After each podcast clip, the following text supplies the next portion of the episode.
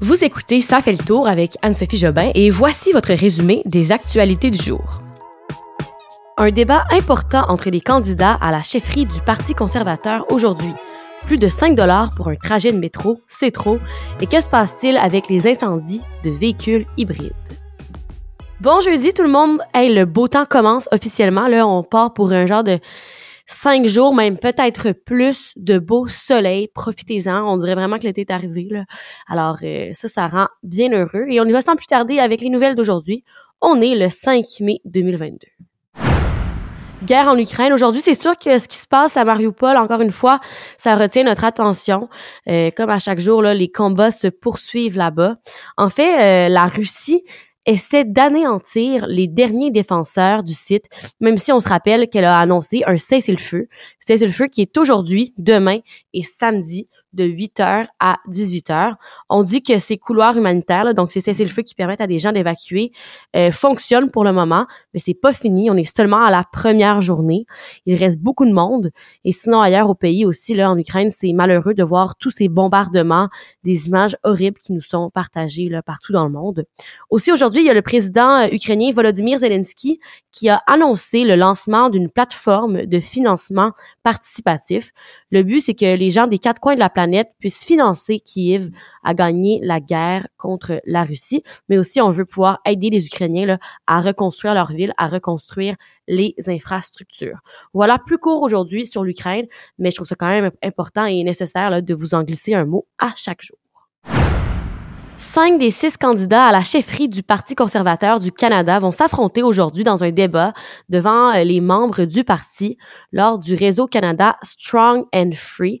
Il s'agit pas d'un débat officiel, mais tous les candidats, outre Patrick Brown, vont être présents pour défendre leur candidature parce que je vous rappelle hein, qu'au sein du Parti conservateur en ce moment, ben, il n'y a plus de chef. Le chef a démissionné, a été en fait euh, rejeté de son parti. Donc là, on cherche un nouveau chef. Et euh, ben, c'est pour ça qu'on fait un débat pour un peu connaître de plus en plus ces candidats-là à la chefferie. Parmi eux, ce soir, il va y avoir euh, Pierre Poilièvre et Jean Charret, mais aussi Scott Aitchison et Roman Baber. La seule femme candidate à la chefferie, Leslyn Lewis, va aussi être sur place. Et euh, ça, ça m'amène à une deuxième histoire au sujet du Parti conservateur qui est paru aujourd'hui dans le journal de Montréal. Dans un article qui a été publié qui est d'ailleurs disponible dans la description du podcast, la journaliste fait un recensement des 39 membres du Parti conservateur du Canada qui s'opposent au droit à l'avortement au pays. Et parmi ces 39 membres-là là, qui s'y opposent, il y a seulement 9 membres d'entre eux qui sont des femmes. Les 30 restants, mais ce sont des hommes qui, eux, considèrent que les femmes ne devraient pas avoir le droit de mettre fin à une grossesse au Canada. Ils sont pro-vie. À noter qu'aucun des 39 candidats là, qui sont anti-avortement ne viennent du Québec. Ils viennent surtout de l'Ouest canadien, mais aussi des prairies et du sud de l'Ontario. Et si on regarde tous les autres partis, ben c'est l'unanimité. Le droit à l'avortement doit être protégé. Et comme je vous le disais hier, le fait que notre pays voisin, les États-Unis, pourrait reculer sur le droit à l'avortement, ça a poussé le gouvernement euh, Trudeau, le gouvernement au pouvoir, à mettre en place des mesures pour protéger ce droit-là chez nous. À partir du mois de juillet 2022, le prix d'un billet de métro au tarif ordinaire pour aller de Laval à Montréal ou de Longueuil à Montréal va passer à 5 et 25 dollars. Vous avez bien compris, on parle donc d'un trajet de 10 et 50 dollars pour un simple aller-retour en métro. C'est une décision, bien sûr, qui fait pas du tout l'affaire de certains citoyens. Il y a d'ailleurs une pétition qui a été lancée en ligne pour demander à l'autorité régionale de transport métropolitain, on appelle ça l'ARTM, de revenir sur sa décision. La pétition, par contre, a déjà quand même accumulé plus de 2200 signatures, mais de son côté, l'ARTM dit que ce tarif-là est celui pour un billet de type tout mode. Donc, c'est quand même avantageux parce que ça inclut aussi des transports en autobus et en train. Donc, par exemple, tu pars du centre-ville de Montréal, tu prends le métro jusqu'à Laval. Après ça, tu peux prendre un bus ou un train, ce qui est quand même pratique pour se rendre plus loin, disons à Terrebonne, si tu arrives à Laval. Euh, on peut dire que c'est ça, c'est avantageux pour une personne qui habite loin d'une bouche de métro, mais pour eux qui habitent tout près de la bouche de métro, ben ça va coûter presque aussi cher que de faire le trajet en voiture. Alors, on peut peut-être voir ça comme une décision qui va engendrer plus de gens qui vont vouloir retourner, reprendre leur voiture, en fait, parce qu'ils viennent de la rive nord ou la rive sud, parce que ça leur reviendrait au même de prendre leur voiture. Donc, plus de voitures sur les routes, peut-être plus de trafic à venir. Euh, la RTM se défend aussi en disant que cette mesure n'est pas une idée novatrice. Au contraire, il s'agirait de la méthode de fonctionner dans toutes les grandes villes à travers le monde. Alors que de plus en plus de modèles de véhicules hybrides et électriques font l'objet de rappels, il vaut la peine quand même de se questionner sur la sécurité de ces nouveaux modes de transport, ces nouvelles voitures qui sont si bonnes pour l'environnement. Il n'y a rien de parfait dans la vie. Il hein. faut toujours trouver des petits défauts. Et là, euh, c'est pas le but de la nouvelle de vous inquiéter ou de sonner l'alarme, mais je veux bien parler d'une situation qui s'est produite à deux reprises dans les derniers mois au Québec.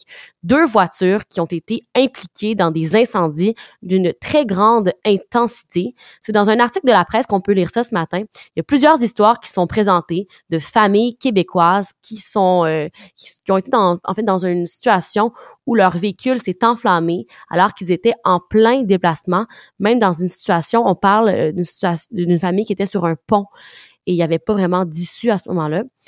Euh, c'est quand même inquiétant. C'est ça, dans le fond, c'est des moteurs de voitures hybrides ou électriques qui font juste comme pogner en feu littéralement.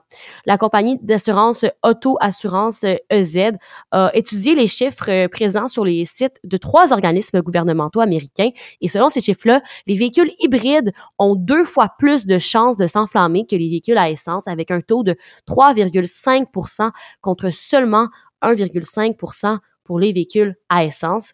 Une piste de réponse est présentée. On explique que puisque le moteur à essence est situé tout près de la boîte électrique dans les véhicules hybrides, les risques sont plus importants que dans les véhicules complètement électriques. Eux qui ne s'enflamment que dans 0,025, euh, quasiment 0% des cas. On pourrait aussi parler de la batterie à lithium qui aurait un rôle à jouer là-dedans, mais bon, on n'a pas énormément encore beaucoup d'informations. C'est un peu un mystère.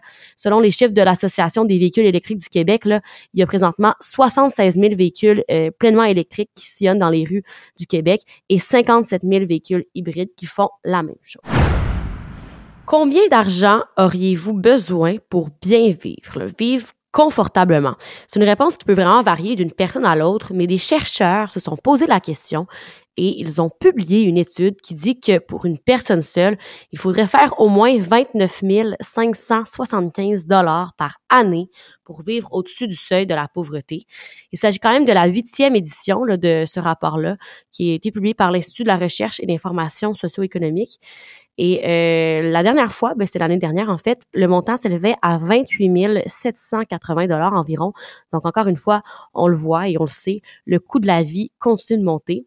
Et ça, ça veut dire qu'après vos impôts, là, il doit vous rester au moins 29 000 dollars pour réussir à subvenir à vos besoins.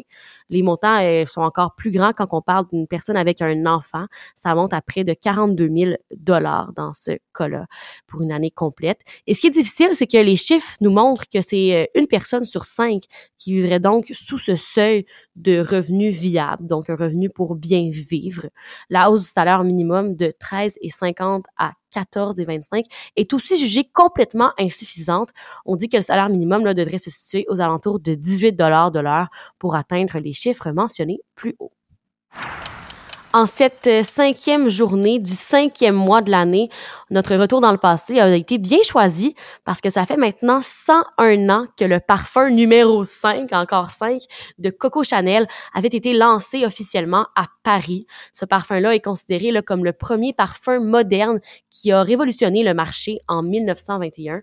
Parmi les ingrédients, on retrouve un bouquet de roses, de jasmin et aussi une petite touche de vanille pour compléter le tout. Un parfum qui sent tellement bon. Peut-être que vous avez déjà eu la chance de, de, sentir cette petite merveille. Et sur ce, je vous souhaite une belle journée, une belle soirée, peut-être au soleil si vous pouvez profiter du beau temps. Et moi, je vous dis à demain vendredi pour le dernier épisode de la semaine. Bonne soirée tout le monde.